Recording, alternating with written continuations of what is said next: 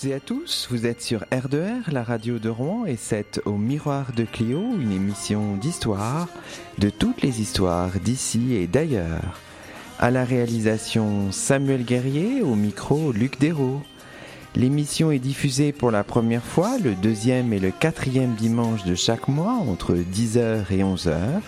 Elle est disponible à l'écoute et peut être téléchargée sur notre page dédiée sur le site de la radio asso-r2r.fr et vous pouvez réagir au déroulement, au contenu de cette émission en nous écrivant à l'adresse suivante au miroir de Clio at gmail.com.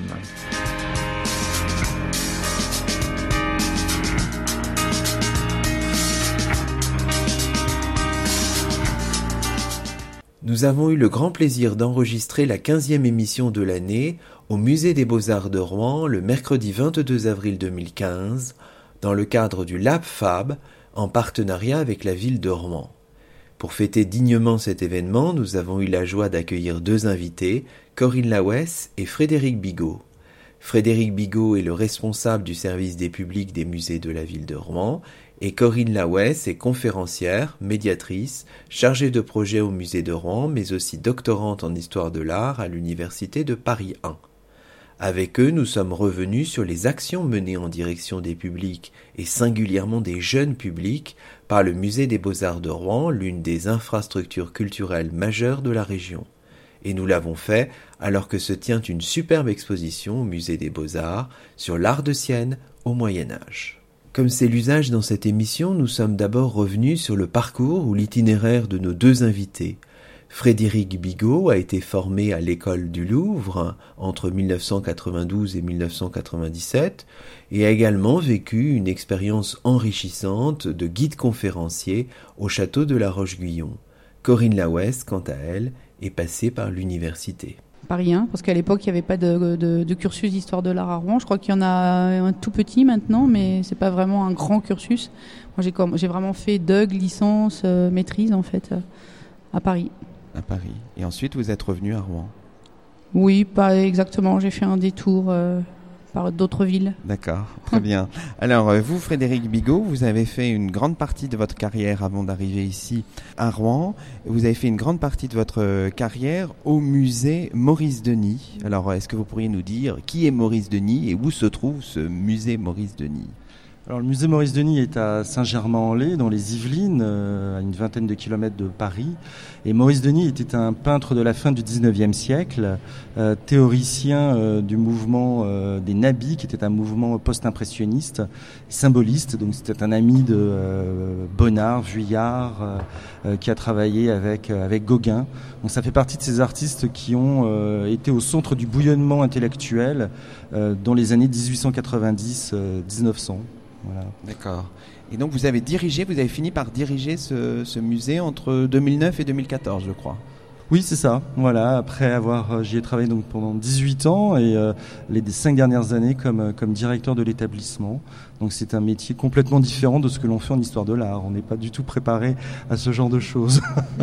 Alors, en tant que directeur du musée et même peut-être avant, vous avez organisé aussi des, des expositions parce que le musée Maurice Denis, qui est un musée départemental hein, pour les Yvelines, est important et organise régulièrement des, expositions. Frédéric Bigot. Oui, alors j'ai organisé euh, en tant que, commissaire d'exposition euh, euh, quatre manifestations pendant que j'étais j'étais directeur, donc sur des artistes symbolistes et nabis, dont Georges Lacombe, qui a été la dernière exposition que j'ai pu superviser et monter au musée Maurice Denis en 2013.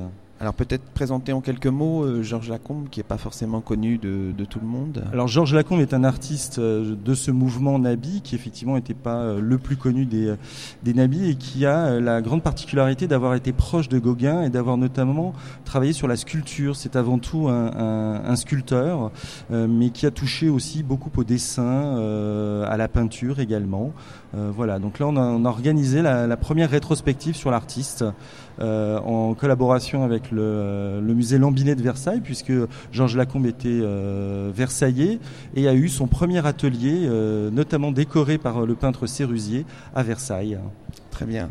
Alors peut-être que, puisque justement aujourd'hui nous nous intéressons beaucoup au rapport euh, des musées avec les, publics et singulièrement les, jeunes publics, est-ce que vous pourriez nous dire un petit peu ce que, comment le, musée Maurice Denis, au moment où vous euh, en étiez le, directeur, s'adressait au, public? Ça, prenait quelle, quelle forme, Frédéric Bigot?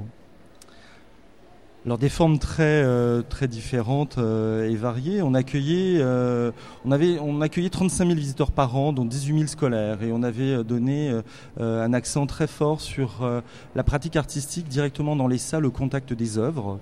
Donc ça, c'était vraiment quelque chose qui est une des particularités de ce, musée. Par ailleurs, eh nous avions, comme dans de nombreux musées, euh, la médiation euh, orale, euh, des fiches de salle, donc on contextualisait les œuvres. On organisait aussi beaucoup de concerts, de lectures théâtrales, de lectures de poésie. Euh, on voulait garder la fraîcheur que les artistes de Nabi avaient euh, à la fin du XIXe siècle et on était très attaché à cette question de décloisonnement des arts. Très bien.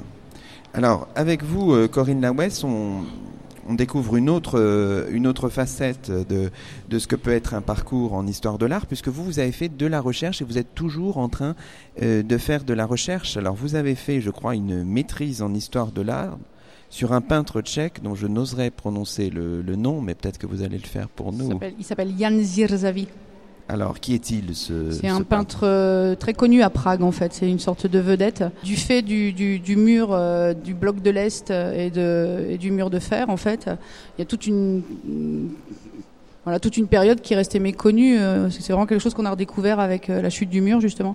Et moi, j'ai eu une prof quand j'étais à Paris 1 euh, Marina Vancy, qui était la femme d'un peintre roumain et qui nous a fait exclusivement travailler sur, euh, sur ces sur ces artistes d'Europe centrale et orientale. Donc on a tous travaillé sur le sujet, et notamment sur les peintres allemands. Donc moi ça, a vraiment été une grande découverte pour moi. Il faut, il faut savoir que Prague, au début du XXe siècle, c'est une ville euh, tout à fait moderne, comme Paris, comme Berlin. Euh, Claudel y a été ambassadeur. Enfin c'est vraiment une ville extrêmement riche, euh, avec un mouvement cubiste très très fort. Il y a des maisons cubistes encore à Prague. Donc vous êtes intéressé à ce peintre, et là vous poursuivez euh, vos recherches en histoire de l'art sur un sujet euh, différent, si j'ai bien compris, la peinture grand format au début du 19e siècle pour une thèse pour, le compte de l'université Paris 1.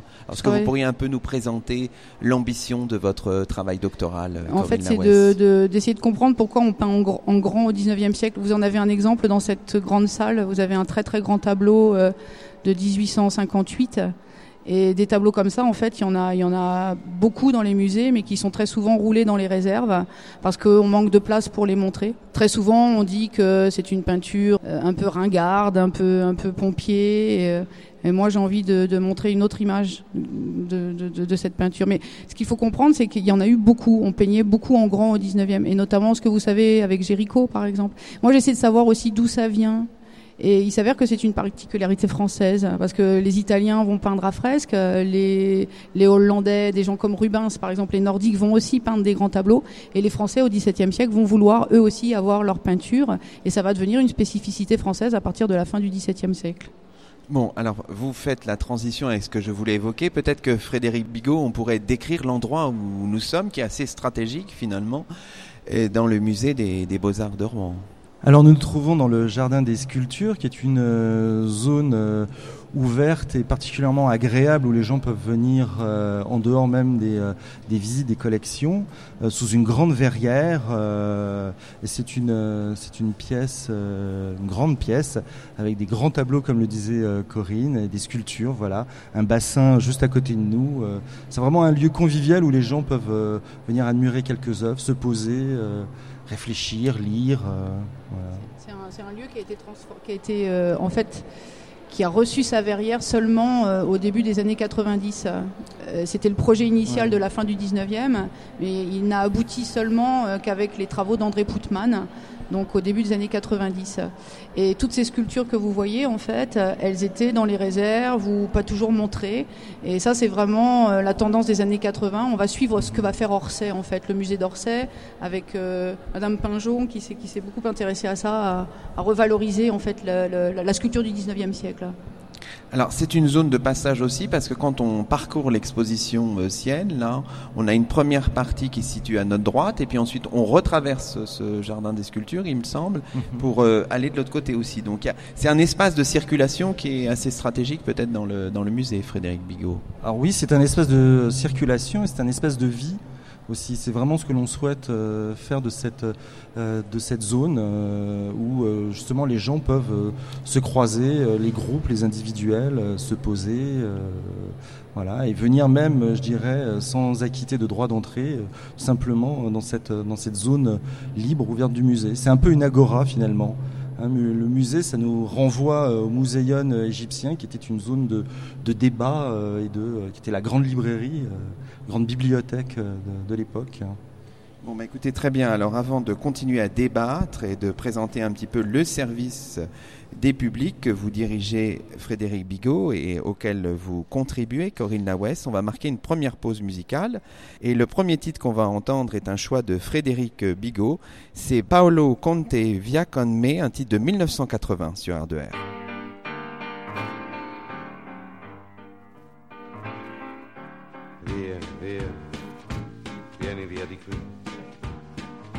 Niente più ti lega questi luoghi, neanche questi fiori azzurri.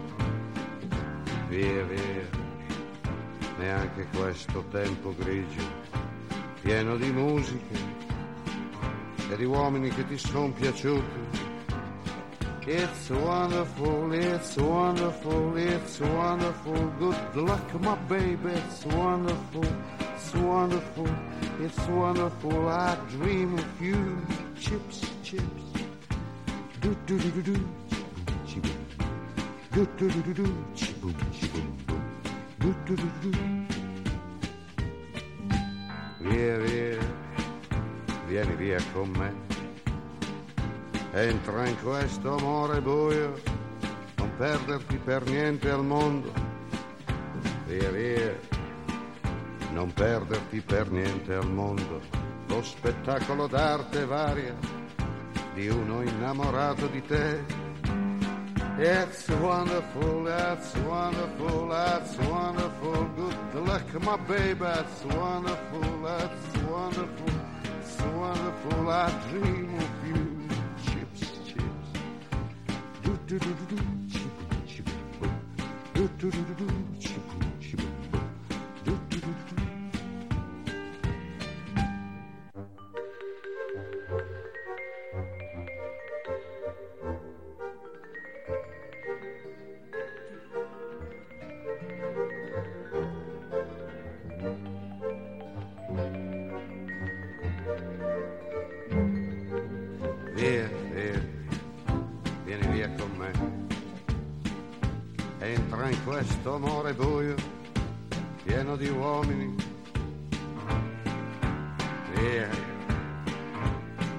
Fatti un bagno caldo.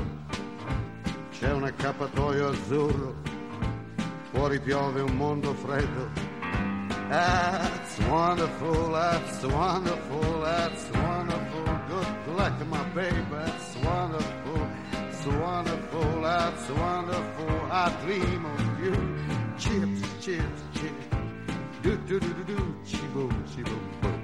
Do do do do do, chi boom, chi boom boom. Do do do do do.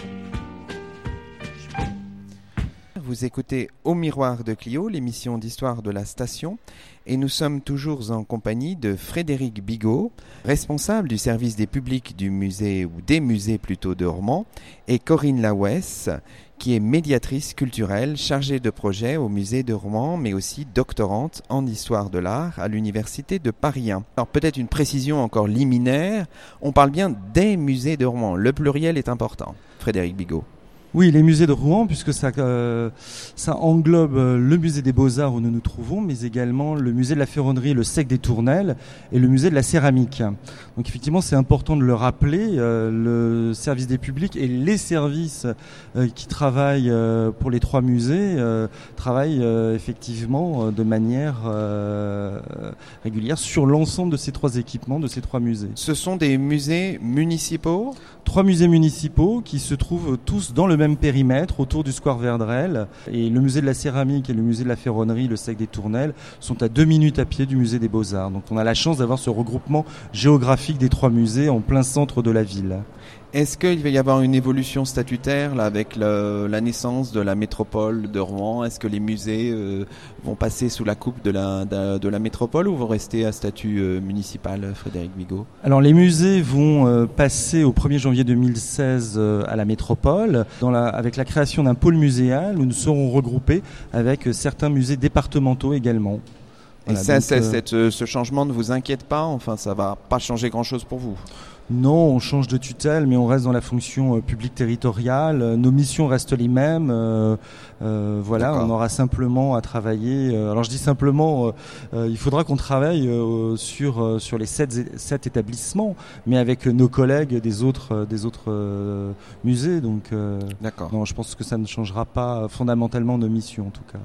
Alors, le service des publics, il regroupe euh, combien de personnes qu'on évalue un peu euh, les choses? Alors, nous sommes huit permanents euh, dans le service des publics et au total, nous avons une vingtaine de, enfin plus une douzaine de conférenciers et plasticiens qui travaillent avec nous, mais de manière occasionnelle. Voilà, donc au total, nous sommes une petite vingtaine qui faisons vivre l'ensemble des de la programmation culturelle et de la médiation sur les trois musées. Alors, les effectifs globaux du, du, musée, ou plutôt des musées de, de Rouen pour. Euh, Alors, c'est 80 peu... personnes euh, permanentes et euh, en période de forte activité, euh, notamment sur les expositions d'été, euh, nous pouvons monter jusqu'à une centaine d'agents travaillant pour les trois musées. D'accord. Alors, vous dirigez bien le service des publics. Alors peut-être qu'on pourrait aussi avec vous, euh, Madame, expliquer un peu ce, ce, ce pluriel là, qui nous semble euh, peut-être, je sais pas, qui, qui, souhaite parler. Pourquoi les publics et pas le public? Qu'est-ce que ça veut dire ce pluriel? Soit tous les publics en fait. Notre, euh, c'est justement ce que doit faire un service des publics. Ça fait partie de la loi musée hein, aujourd'hui. Oui, oui. donc on, on, c'est notre contrat. Nous devons euh, réfléchir à, la mise en place d'outils, de, d'événements pour recevoir tous les publics. Aujourd'hui, c'est les étudiants. Et euh, normalement, voilà, ce qu'on appelle les publics empêchés, euh, donc euh, que ce soit les, publics euh, handicapés ou, euh, venant comment éloignés géographiquement, enfin voilà, tous les publics, les petits, les grands. Et... D'accord. Donc d'où l'importance du pluriel, hein, Frédéric mmh. Bigot. C'est très important d'avoir ça en tête euh, aussi. Oui, oui parce qu'on ne s'adresse pas à un public particulier et les actions que nous menons, quelles qu'elles soient, doivent être déclinées euh, vers l'ensemble de, des, des, publics. Donc euh, on pense aux enfants, on pense aux familles, on pense aux adultes, mais également aux groupes. Et puis, comme le disait euh, Corinne, les visiteurs en situation de, de handicap, euh, mais également les touristes étrangers, les touristes français. Donc, il y a, il y a une typologie de visiteurs euh, qui a été dressée et qui est maintenant partagée par l'ensemble des musées. Et nos actions doivent répondre et s'orienter vers l'ensemble de ces, de ces publics. Alors, avec différents moyens, euh, voilà, adaptés en fonction des, des types de publics vers lesquels nous nous euh, préoccupons. Alors peut-être une précision, euh, vous avez évoqué euh, à l'instant la loi sur les musées, c'est une loi de 2002, c'est ça Frédéric Bigot? Oui, alors qui... c'est la loi sur les musées de France de oui. 2002 qui rappelait les grandes, euh, bah, les grandes missions en matière de euh, conservation, euh, acquisition, restauration des collections, diffusion, valorisation, mais qui mettait également un point important sur euh, l'accueil des publics et le fait euh, justement que les musées de France qui portent ce label doivent être constitués avec un service des publics et qui répond aux missions euh, qui sont celles justement de la mise en valeur des, collections, la médiation étant en réalité le, lien que nous faisons nous médiateurs entre les visiteurs et les publics, quels qu'ils soient. Il faut les connaître, ces publics. Il faut savoir un peu de qui il s'agit. Donc, en fait, euh, en préparant l'émission, on, on l'a vu, on, fait des, enquêtes sur ces publics qui viennent euh, au musée, et singulièrement au musée des Beaux-Arts de Rouen, pour un peu voir leur profil euh, sociologique, c'est ça, leur euh, classe d'âge, pour essayer de cibler tel ou tel public à l'avenir, c'est ça, euh, Frédéric Bigot? Alors on essaie de, déterminer euh, quels sont les publics qui viennent euh, et qui fréquentent les musées pour voir notamment les évolutions. Alors évidemment, en fonction de, leur zone géographique de provenance, c'est important, en fonction de leur âge, de leur centre d'intérêt. on essaye aussi de déterminer les niveaux de satisfaction de ces types de visiteurs en fonction de la programmation que nous mettons en place. Donc on organise des, euh, euh, pendant les expositions euh, temporaires des, des, enquêtes que nous travaillons d'ailleurs depuis deux ans en collaboration avec des étudiants du Master 2 de l'Université de Rouen, Texte, ah, Culture et Public, ah voilà, dans le cadre d'un partenariat qui se renouvelle.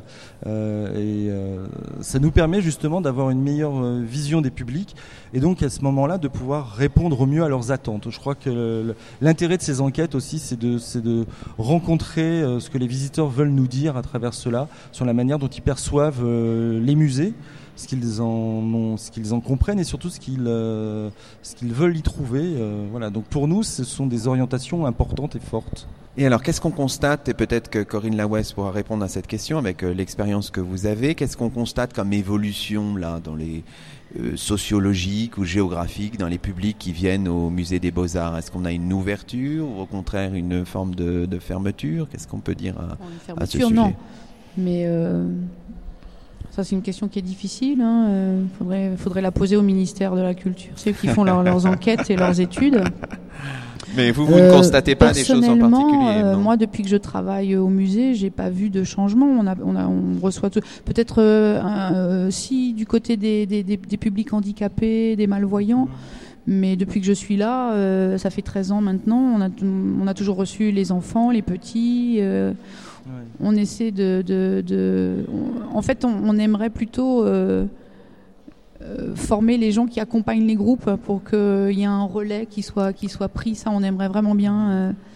Euh, euh, parce qu'il y a beaucoup de demandes, on nous demande de plus en plus de choses en fait, et, presque plus autour des groupes, pas seulement d'accueillir des groupes, mais tous les gens qui font du théâtre ou de la musique ou qui font des choses sur la vie, les associations, etc. sont très demandeurs. on vient souvent nous, solliciter pour monter des projets. Donc c'est aussi ça le service des publics. Alors, je, dirais pour euh, compléter ce que dit euh, Corinne, que le musée des, Beaux-Arts euh, de Rouen a été certainement un musée très en pointe dans les années 90 dans l'accueil des, publics. C'est un des premiers gros services des publics qui a été, qui a été constitué avec une politique très très dynamique ces, ces quelques 20 dernières années. Donc les publics ont toujours été, je dirais, vraiment pris en compte dans, dans les politiques et les programmations culturelles ici les dernières études montrent euh, peut-être des variations en fonction des types d'expositions sur les zones de provenance, notamment lorsqu'il y a le festival Normandie impressionniste. on s'aperçoit qu'en réalité, on attire euh, beaucoup plus de visiteurs sur la Normandie complète, sur la France et également euh, de l'étranger. de manière générale, on est sur une répartition, on va dire, sur la, la métropole, de manière large. On a 50% de visiteurs, on a 35% de visiteurs qui viennent de la France entière et 15% de visiteurs qui viennent de l'étranger. D'accord, mais en période d'exposition et singulièrement dans le cadre du festival Normandie impressionniste, la part des étrangers monte, c'est ça? Alors la part des étrangers monte et la part des Français hors, euh, région augmente également. Oui, tout à fait. Alors le service des publics, c'est un des services de, du musée des beaux-arts et des musées de Rouen en général. Alors quelles sont vos relations avec les autres services? Je pense particulièrement au service de la communication, Frédéric Bigot. C'est important aussi d'avoir des synergies, j'imagine. Oui, c'est le cœur même de notre activité. Je pense qu'on peut pas du tout travailler de manière cloisonnée, euh, surtout dans des établissements comme les musées. Euh, alors on travaille évidemment en lien très étroit avec les services de la communication, euh, notamment parce qu'on porte des projets ensemble, comme les projets sur les nouvelles technologies. Euh, très souvent, les applications euh, qui sont dédiées euh, sont conçues entre nos deux services. Et puis tout simplement, la communication, c'est le relais aussi de toute la programmation que nous mettons en, que nous créons et que nous mettons en place. sans la communication, ben, les visiteurs seraient simplement pas informés et ne viendraient pas assister à ce que l'on ce que l'on met en place. Voilà. Et puis on travaille aussi avec les services, le service de la conservation. Euh, avec laquelle on a également des liens étroits puisqu'on travaille sur les collections. Notre rôle, c'est vraiment euh, de, valoriser les mmh. collections et de permettre aux visiteurs de, de se les approprier le mieux possible. Ça. Alors j'imagine aussi que vous avez beaucoup de rapports, vous l'avez dit euh, tout à l'heure, avec les écoles, avec euh, les collèges, les lycées, euh, du département et même peut-être de la, de la région, euh, Corinne Lawes. Oui, oui, il y a des, des classes qui viennent de Dieppe, il y a même des classes qui viennent de Paris. euh, oui. Donc ça, ça, ça, ça fonctionne très bien en fait. Oui. Les groupes, euh, cha- chaque, jour, si on vient, si on vient au musée des Beaux Arts, on trouvera forcément dans la Normalement, journée oui, oui. euh, des groupes euh, oui. d'écoles. À combien de, de médiateurs ou de médiatrices culturelles dans le Euh, on est à peu près une dizaine, hein, c'est ce que vous disiez Frédéric tout à l'heure, on est une dizaine, oui. Donc on peut accueillir deux ou trois groupes chacun par, par jour, je sais pas, ça dépend des, ça dépend des périodes. Et est-ce que les, je me posais la question de savoir si les lycéens, parce que on voit souvent des petites écoles, hein, Oui. des, des- du primaire, un peu de collégiens. J'ai l'impression qu'on voit moins des lycéens. Est-ce que c'est c'est vrai? Mais euh, ça, tout dépend du professeur en fait. C'est ça. Si le professeur euh, il estime que c'est bien de venir au musée, et s'il est convaincu que le musée ça fait partie, euh, et puis et puis il y a aussi le transport. C'est compliqué pour euh, pour euh, pour euh, les écoles souvent de venir. Le transport leur coûte très cher. Le, le, le- le musée ça leur coûte rien, mais euh, le transport ça leur ça leur coûte énormément. Donc c'est aussi ça la difficulté qu'on rencontre. Et avec les étudiants, il y a des étudiants aussi de l'université de Rouen. Très peu. Ouais, ça c'est étrange aussi. Il y a un département d'histoire de l'art maintenant. Oui, alors c'est vrai qu'avec Frédéric Cousigné, ils ont tendance à venir, ils les amènent. Donc c'est vraiment, c'est vraiment euh, la décision du professeur. Mais c'est vrai que le campus étant éloigné du musée, et puis ça fait pas partie des habitudes des étudiants. euh, ils ont, c'est vrai que le- on a un musée qui est particulièrement impressionnant, euh, qui a un côté temple de la culture comme ça, tel qu'on le concevait au 19e siècle, tel qu'on le conçoit plus aujourd'hui. Et c'est vrai que monter cet escalier, euh, voilà, il y a quelque chose de, sacré, de sacralisant, qui fait sans doute que les, étudiants ont l'impression qu'ils vont s'ennuyer au musée. euh, mais il y en a qui viennent. en- euh, Il y a aussi des étudiants qui viennent. hein, Il y a aussi des jeunes. Il y a, le lycée Jeanne d'Arc. On essaie de monter un, par- un partenariat sérieux avec eux. Oui, puis on a monté des partenariats récemment aussi avec euh, un, un lycée de bac pro, Mm. le lycée Pourrières, euh, avec lesquels on a, on a travaillé sur les journées européennes des métiers d'art, en faisant notamment un, un partenariat autour de la, de la perruque historique et du maquillage, donc avec des démonstrations euh, directement dans les, dans les salles du musée. Euh, Corinne utilisait le terme de, de- finalement de monument un peu sacré. Euh, Ce qu'on veut justement, nous, c'est désacraliser les musées pour que ce soit des, des lieux de vie qui soient euh, que l'en- l'ensemble des citoyens puissent s'approprier. Oui. Bon, mais enfin, ce travail de désacralisation, ça prend du temps, c'est un peu compliqué. Alors nous, nous allons franchir la barrière, parce que c'est vrai qu'un le, le musée des beaux-arts est impressionnant, c'est un véritable palais des beaux-arts, euh, typique d'un peu de ce 19e siècle triomphant. Ben, nous, on va le franchir euh, en votre compagnie, mais on va marquer une deuxième pause, et c'est vous, cette fois, euh, Corinne Lawes, qui avez fait un choix musical, et vous avez choisi pour nous accompagner Tom Waits et sa voix rocailleuse, c'est Pay Me sur R2R. They un titre pay de deux me minutes. not to come home, keeping me stoned. I won't run away. They say it's easy to get stuck in this town, just like Joan. You know, I gave it all up for the stage. They filled my cup up in the cage. It's nobody's business but mine when I'm low. To hold yourself up's not a crime here, you know. At the end of the world. And I kick my foot at the lights. I breathe it in all night. There's a light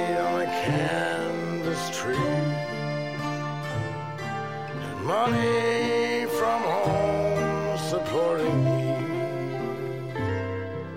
They pay me not to come home. I won't eat crow. I'll stay away.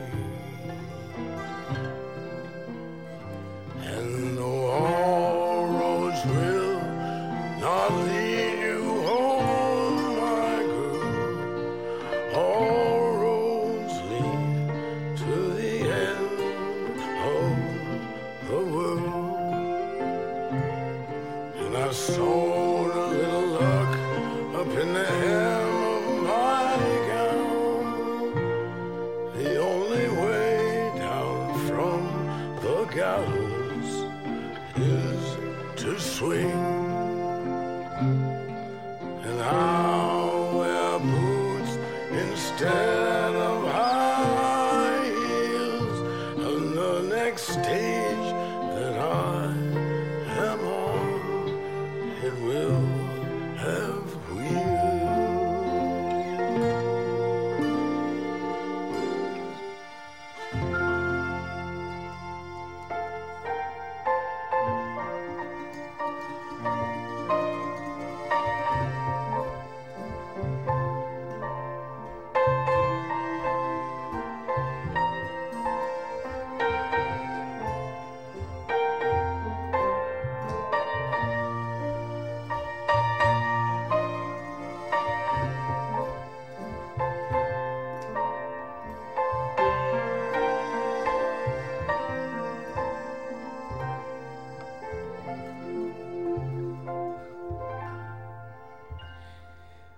C'était Tom Waits, Pay Me, un titre de 2011 sur R2R. Vous écoutez Au Miroir de Clio, l'émission d'histoire de la station, et nous sommes toujours au musée des Beaux-Arts de Rouen, en compagnie de Frédéric Bigot et de Corinne Lawes du service des publics des musées de la ville de Rouen. Alors, à l'instant, nous rappelions un petit peu, euh, nous présentions le service des publics au sein des, musées de Rouen, ses fonctions, ses missions, ses effectifs. Alors peut-être que justement pendant la pause, Corinne Lawes, on en discutait. En fait, en tant que médiatrice culturelle, vous faites des choses euh, très différentes finalement. Vos, vos journées sont, sont, très variées. Alors ça, c'est plutôt bien, non? C'est vrai que si on compare avec mes collègues qui sont vacataires, les oui. pauvres, j'ai une petite pensée pour eux parce que c'est vrai que c'est difficile. C'est un métier euh, conférencier euh, qui a du mal à, à trouver un peu sa place et euh, voilà j'ai des collègues qui sont qui sont qui sont vacataires c'est-à-dire qui sont payés à l'heure. Donc moi j'ai un statut particulier puisque je suis à plein temps. Ici j'ai donc je suis contractuel j'ai un CDI et effectivement mes journées sont très variées. Ce matin j'ai emmené des dames visiter euh, les collections d'art italien de l'archevêché. Donc il a fallu que je prépare ma visite que je prépare euh, un discours sur ses œuvres. Ensuite, euh, en début d'après-midi, j'ai accompagné ma collègue plasticienne pour les ateliers du mercredi, donc, parce que tous les mercredis, on reçoit des enfants, une fois tous les 15 jours, ce sont des, des enfants différents, mais qui viennent sur toute l'année. Donc ils ont un petit moment dans le musée et ensuite ils vont à l'atelier. Donc j'ai fait ça avec eux. Là, je suis en train de faire une radio avec vous. Ensuite, je retourne, je refais un atelier avec des plus grands cette fois-ci. Ils, sont, ils, ont, ils, vont, ils vont avoir 14 ans. Là, tout à l'heure, ils avaient 8 ou 9 ans. 8 et 9 ans. Et puis ensuite, je dois rencontrer une dame parce que nous avons un projet ministériel qui s'appelle la classe L'œuvre. Et des enfants, cinq classes de la région ont travaillé sur des œuvres qu'ils ont choisies. Et il y a un rendu, ils ont, ils ont, ils ont réalisé un travail autour d'une œuvre. Et on doit voir ensemble comment accrocher ces œuvres pour, à l'occasion de la nuit des musées qui va avoir lieu là bientôt. On va recevoir, c'est un moment fort pour nous. Le 16 mai. Le 16 mai, on reçoit euh, énormément de gens. Hein. Je ne sais pas combien on reçoit, Frédéric, de, de monde. Oh. Dans une même journée, c'est assez... Euh... Bah, sur la soirée de la nuit des musées, c'est euh, 1500 visiteurs en 3-4 heures. Oui. Voilà, donc c'est une des plus euh, fortes fréquentations du musée ramenées euh, à l'heure sur, sur l'année. Cette, cette nuit-là et, les journées, du et les journées du patrimoine sont les deux moments les plus forts de l'année. Des moments de rush alors pour vous? Oui, des moments de rush où on est euh, tous mobilisés au niveau du service des publics euh, en proposant euh, différents thèmes de visite dans les salles, en travaillant également avec nos, collègues, et je tiens à les remercier, du conservatoire qui font des animations musicales. voilà, donc on essaye d'amener justement un petit peu un discours différent dans, dans, les salles, en mêlant encore une fois les différentes formes d'art, en décloisonnant. Voilà. Cette année c'est musique, l'année prochaine ce sera peut-être théâtre. Ce soir c'est théâtre puisqu'on a des visites théâtralisées euh, totalement décalées sur l'exposition Sienne. Alors justement là, euh, votre, euh, vos journées à vous, Frédéric Bigot, alors c'est peut-être un peu d'un style différent, mais c'est bien rempli aussi, j'imagine. Oui, alors c'est des choses très différentes. Alors moi, je suis moins en contact avec les visiteurs que, que Corinne et les autres médiateurs, euh, ce que je regrette euh, un peu parce que euh, c'est une expérience qu'il faut toujours avoir. Je pense que euh, un service des publics n'a de sens qu'à partir du moment où les personnes qui y travaillent sont en contact direct avec les publics. Mais mon rôle, c'est vrai, c'est plus un rôle de, enfin c'est un rôle de chef de service. Donc je fais de la coordination et je euh, et je monte des projets avec mes différents collègues des autres euh, des autres services, donc conservation, communication, euh, également la direction du musée. On réfléchit sur de, la programmation, voilà. Et puis on a euh, justement l'analyse des enquêtes euh, euh, sociologiques que nous menons. Enfin voilà, donc ça part effectivement dans tous les sens. Les projets de convention aussi avec nos partenaires, voilà. La programmation culturelle. Les montages d'expo avec la réalisation de, cartels développés, des parcours. Qu'est-ce qu'on fait autour des expositions? Ça, c'est très important. Le service des publics est très engagé là-dedans. On a un gros service de la médiation, donc qui s'occupe justement de réaliser euh, les conférences euh, dans les dans les salles d'exposition, mais également qui, euh, pour l'exposition ancienne, a réalisé euh, une grande partie des écrits qui ont été faits, les cartels développés, les textes de salle, les aides à la visite pour les enfants, pour les adultes. Voilà, donc ça, effectivement, là, c'est un service où on est en perpétuelle création, réflexion, Oui, recherche d'innovation. Alors, ce qui semble assez euh, intéressant, c'est que vous avez, à la fois, j'ai l'impression pour la gestion du temps, à la fois vous, avez- vous devez vous projeter vraiment parfois euh, les expositions. J'imagine qu'on les programme vraiment longtemps à l'avance, et en même temps, vous avez la gestion du quotidien du public Ouais. tel qu'il est aujourd'hui. Donc, c'est il y a les deux échelles du temps. hein. C'est Ouais. ça qui est peut-être difficile à Frédéric Bigot. C'est un rapport au temps effectivement qui euh, parfois est paradoxal, c'est ce que vous dites très bien, on est parfois sur des projets à deux ou trois ans euh, qu'on doit anticiper et puis euh, la gestion des urgences euh, ou tout simplement du quotidien, euh, de l'accueil des visiteurs. euh, voilà, parce que les, les trois musées, c'est environ 150 000 visiteurs par an. En période de festival Normandie impressionniste, on monte jusqu'à 250 000 visiteurs. Donc ce sont des, des afflux massifs de visiteurs et on en est absolument ravis, mais effectivement ça demande une gestion énorme avec alors les autres services qui sont en face publique, c'est-à-dire euh, euh, nos collègues euh, à l'accueil, à la billetterie, à la surveillance. voilà. Donc on est en lien aussi important avec eux justement pour améliorer les conditions d'accueil, la circulation dans les salles. voilà, beaucoup beaucoup de ces aspects-là aussi sont gérés par le service des publics. hein. Bon, alors nous, on va essayer un petit peu de se, promener un peu virtuellement dans le musée avec euh, Corinne Lawes et Frédéric euh, Bigot. Vous accueillez, on l'a dit, euh, des jeunes et moins jeunes. Vous préparez, vous l'avez dit, des petits fascicules, des brochures à leur destination. Alors, euh, par exemple, euh, je sais pas, Corinne Lawes, est-ce que vous souhaitez qu'on peut-être qu'on qu'on regarde un peu ce que vous faites pour les collections permanentes ou pour l'exposition sienne, à votre choix? Est-ce que vous pourriez nous présenter, euh, par exemple, la manière dont vous conduisez un groupe de, de jeunes euh, primaires ou collégiens? Comment, comment ça se passe concrètement qu'on qu'on rentre dans les arcanes? Quand ils sont tout petits, on est très théâtral. Donc on, leur raconte des histoires, on leur dit qu'on est dans un grand lieu. Ils aiment bien les enfants de toute façon venir ici. Et on leur montre, en fait, mon travail, c'est euh, tout simplement de faire regarder. C'est d'apprendre à regarder. C'est ça que je fais. C'est euh, ça qu'on fait pas suffisamment à l'école. On apprend à lire, on apprend à compter, mais on n'apprend pas forcément à écouter ou à regarder. Et moi, mon travail, c'est d'apprendre à regarder. Donc, je vais euh, chaque fois euh, attirer l'attention euh, du public sur ce qu'il regarde, ou en tout cas essayer de, le faire parler. J'essaie d'être d'être dans l'interaction parce que sinon les enfants s'ennuient. Vous me demandiez tout à l'heure comment on fait avec des collégiens ou avec des lycéens. C'est aussi ça. C'est plus les enfants grandissent, plus c'est dur de les faire parler. Il faut essayer de, de, casser un peu le, la glace. Il faut essayer en une heure euh, d'avoir compris à qui on a affaire. Il faut les emmener. Il faut, euh, il faut qu'il qu'il y ait un lien qui se crée. Il faut qu'ils s'ennuient pas. Il faut qu'on dise des choses qui soient pas trop bêtes. on essaye. Voilà, il y a tout un. C'est très rapide. Il faut être, faut être rapide. Mais vous avez vous proposez une palette de parcours différents ou comment on, ça se on passe propose, euh, le service des publics propose toute une série de thématiques autour des collections permanentes, sur la sculpture, sur l'art du 19e, sur, euh, sur l'eau, sur les, la représentation des animaux, le nu, la renaissance, tout dépend. Hein. Pourquoi, comment on peint au 19e, pourquoi, pourquoi l'impressionnisme, euh, toute la question de l'industrialisation, le réalisme, etc. Donc tout ça, euh, c'est à nous d'y réfléchir. Ça, ça fait partie aussi de notre travail que d'essayer de réfléchir à, à mettre en lien les programmes pédagogiques pédagogique. On a un service éducatif d'ailleurs dont on n'a pas parlé. On a quatre enseignantes qui sont là chaque chaque mercredi, c'est leur jour d'ailleurs, et qui sont là pour créer du lien entre le rectorat, les, les, les profs, les instits et, et, le musée. Donc les, on, on, a presque, on pense trop de thématiques. Je crois qu'on a on est à 80 thématiques, hein, c'est énorme. 270, 270 thématiques de visite.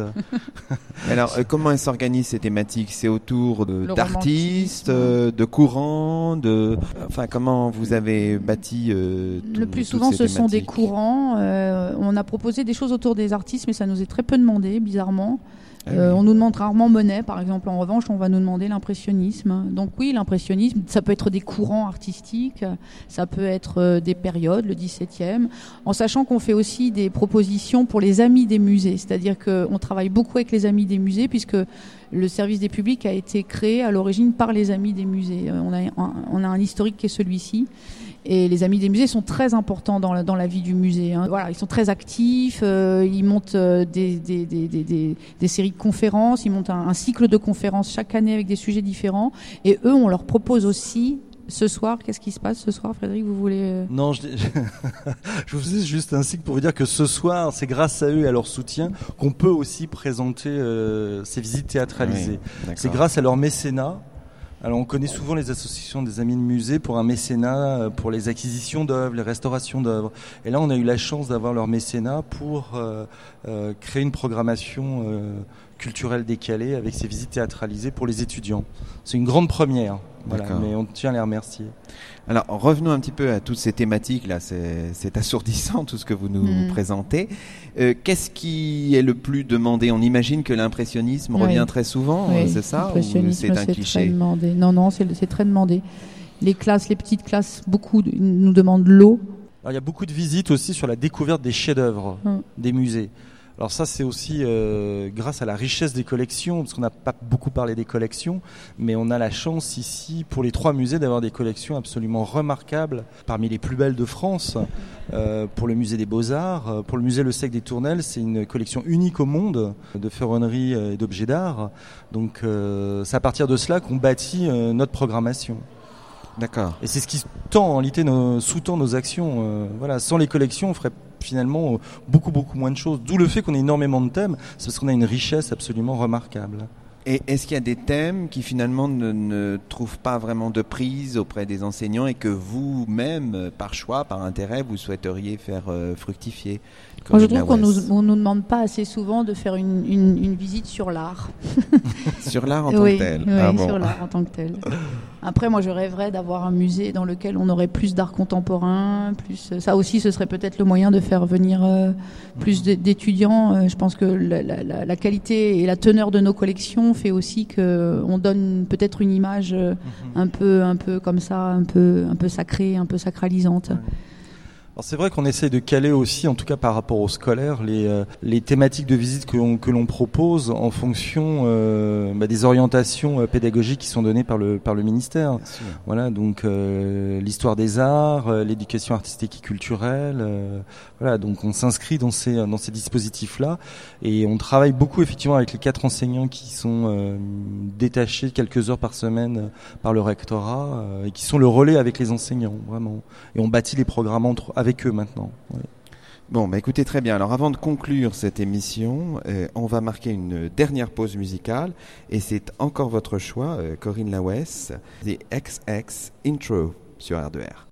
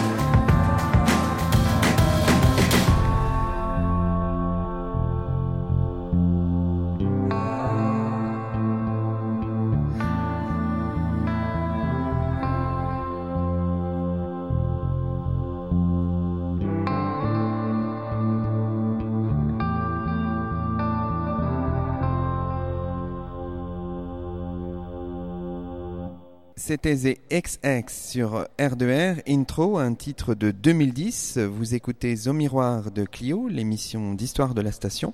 Et nous sommes toujours en compagnie de Corinne Lawes et de Frédéric Bigot du service des publics des musées de Rouen et singulièrement du musée des beaux-arts de Rouen. Alors nous arrivons dans la dernière ligne droite de cette euh, émission au miroir de Clio. Et là, je souhaiterais que nos deux invités nous, nous donnent envie de venir, hein, puisque c'est un peu le but finalement, au musée des beaux-arts de Rouen, en choisissant peut-être une œuvre qu'ils aiment ou qu'ils ont envie de faire découvrir. Peut-être vous, euh, Corinne Lawes, peut-être une œuvre qui pourrait comme ça donner envie au, au public de venir. Alors je choisis une œuvre qui est euh, l'œuvre préférée du public.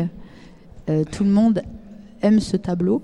C'est un tableau qui est assez grand, hein, qui doit faire euh, plus de 2 mètres de haut, presque 3 mètres, sur 4 mètres de large, c'est ça? Et dans, laquelle, dans lequel, cette toile, dans laquelle on voit des personnages qui sont à, l'échelle 1, grandeur, euh, grandeur nature. Ils sont dans un verger.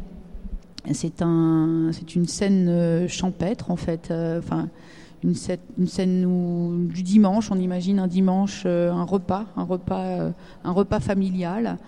Et euh, c'est un tableau qui plaît beaucoup parce que quand on est devant le tableau, on est à table avec les personnages. Hein. Si on se met devant le tableau, la construction de l'image est telle qu'on a le sentiment d'être assis à table avec les personnages.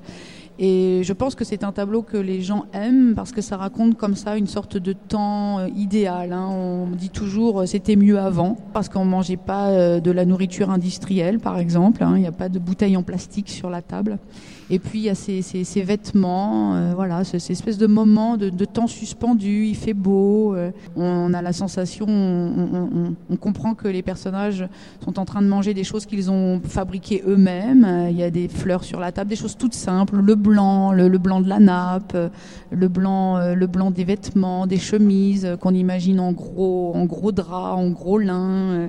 Et puis on a un personnage tout au fond qui est un, qui porte un costume typique euh, normand, ce qu'on appelle la blaude, hein, cette espèce de blouse bleue. Et voilà, donc aussi c'est régional, hein, le, particularisme régional. Donc on se reconnaît bien dans ce tableau-là. On, on, imagine être à Jumièges pour aller chercher les cerises, boire du cidre. Donc ce tableau-là, on le trouve dans les jardins des sculptures pour ceux qui voudraient le, le retrouver euh, du musée. Et vous, Frédéric Bigot, est-ce que vous avez un tableau en tête comme ça? Spontanément là. Bah, je ne vais pas vous parler de tableau et je ne vais ah, pas vous parler d'une œuvre. Je vais vous parler moi de l'ambiance du musée du Sec des Tournelles. Ah très bien. Euh, quand je suis euh, venu à parce que je suis à Rouen depuis euh, peu maintenant, ça fait un tout petit peu plus d'un an que je, je travaille là et euh, je ne connaissais pas ce musée avant de avant de venir. je l'ai découvert en prenant mes fonctions et c'est un lieu absolument remarquable. C'est une collection magnifique parce qu'elle est très diverse. Donc ce sont des objets d'art en ferronnerie dont les plus anciens datent du 15e siècle qui vont jusqu'au 19e siècle.